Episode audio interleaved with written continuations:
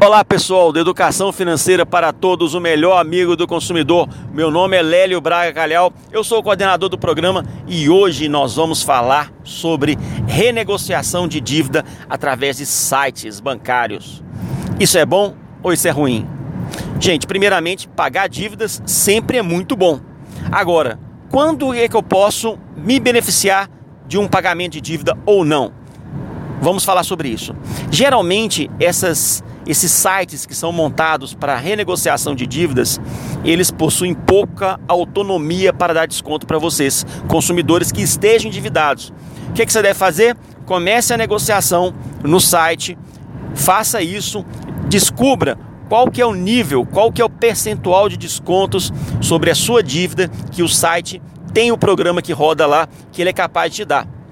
Com essas informações, então você procura o seu devedor posteriormente, já sabendo que no site eles te oferecem um percentual de desconto e busque então negociar frente a frente com alguma pessoa que tenha autonomia.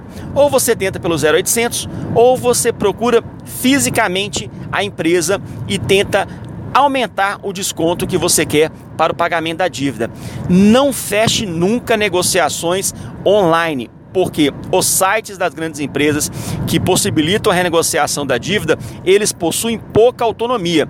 Se a pessoa que está do outro lado possui pouca autonomia, ele tem poucas condições de dar descontos maiores para você. Então, fique atento com isso. Se você é devedor, se algum parente seu, amigo está devendo, orienta essa pessoa a não fechar a renegociação da dívida no site de forma muito prematura. Pegue lá o percentual de descontos, passe de repente para um advogado.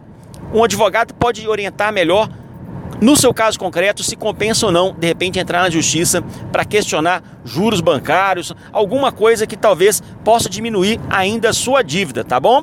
Fiquem atentos. Então, fiquem atentos com isso.